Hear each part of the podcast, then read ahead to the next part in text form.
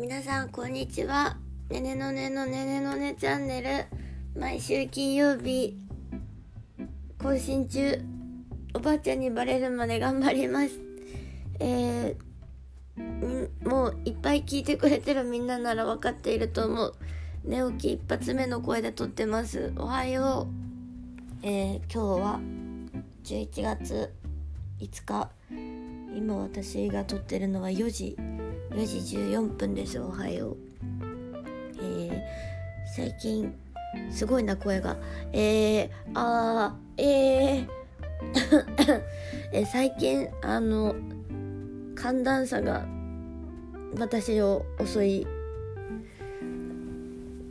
あの襲ってはいないな。あのいっぱい寝れた日もあるしいっぱい寝れない日もあるっていう日が続いていて自分の体的にはちょっとしんどかった。10月を抜け11月はなんかポカポカしてますね。寒くなる前の最後のポカポカなんじゃないかなと思って私はお昼にお外歩いたり夜の夜長を楽しむ散歩に出たり散歩好きなんでね。いつも携帯にから音楽聴きながら歩くんですけどあえてつけないで歩いてみたりとかしてます。皆さんはどんな1週間でしたか？えー、ラジオのねこう内容がないようなのが私の味だったりするのかなとも思ったんですけどちゃんと成立させようと思ってこれ撮る前にラジオトークテーマ一覧で検索して一番最初に出てきたこと話そうかなと思ってます。あのしかもねルーレットみたいな感じでバンって出たやつなので何とも私が選んだと言えないものなんですけど、えー、異性の嫌だと思うところって出てていきなりこのテーマかとは思ったんですけど異性同性構わずあのあんまり恋愛の話とかはしてこなかったので逆に面白いかなと思ってします。あの何て言うんだろう。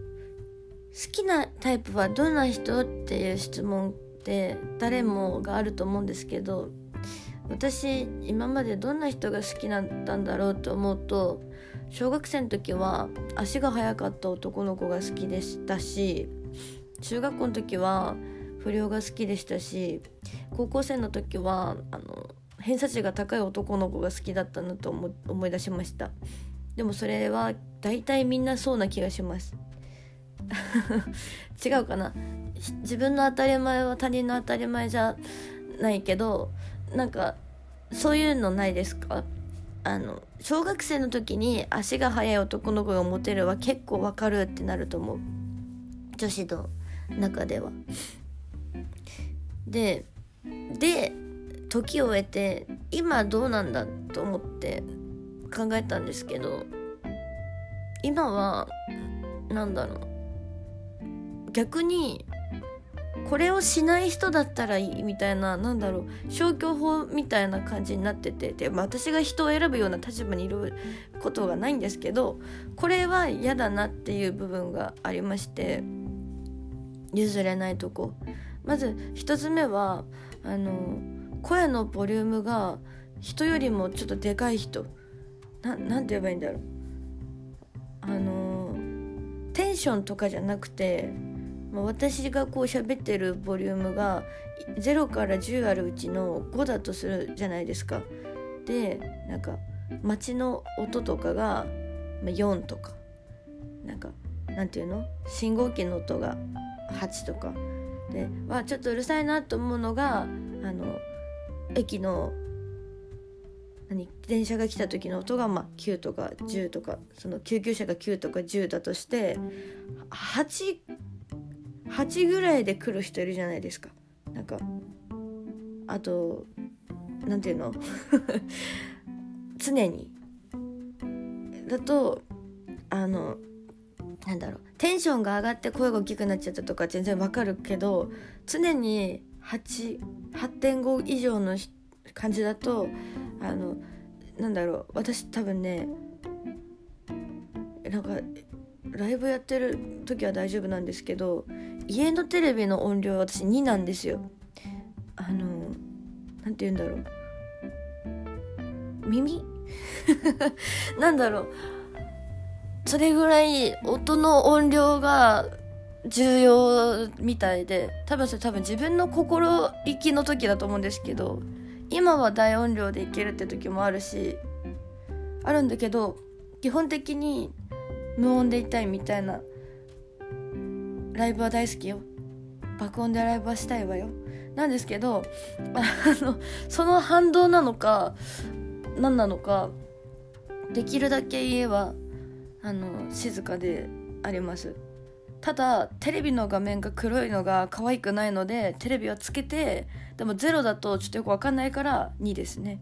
っていう意味で、えっと、声のボリュームが常に大きな人に苦手意識を持ちやすいってことを発見しました。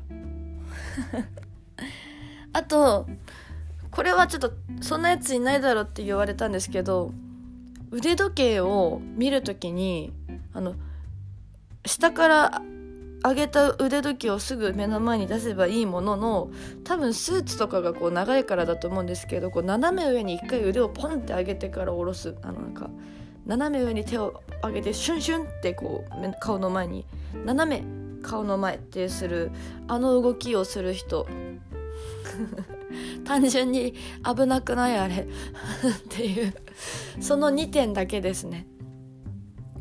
あとはもうあのー、ないです。うんないです。腕時計を自慢したいんだったらそれはそれで可愛いと思うし時計が見えにくいからこうスーツ長いからシュンシュンってやってるのも理解できるけどあの動きは危ない。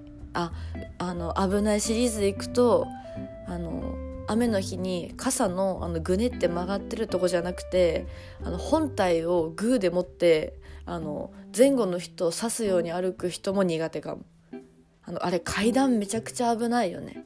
あの前後に刺す傘傘のプレイヤーがいる時はあの階段のね前にいた時もうね目に刺さるかと思う。そういう人以外がいい。ですね。はい。こんな異性は嫌だシリーズは。この3点ですね。異性。いや同性でもだよねこれは。うん。ちょっと恋愛の話とは違うのかもしれないけど私は嫌だ。なんかでもないそういうの。私東京来た時にあのその歯科衛生士の専門学校で生物学の中微生物か習った時に寒天シリンジにあの自分で指ちょんってつけて常在菌を調べるっていうあの課題があって次の日その寒天見たら寒天シリンジじゃないか寒天のなんだあれ？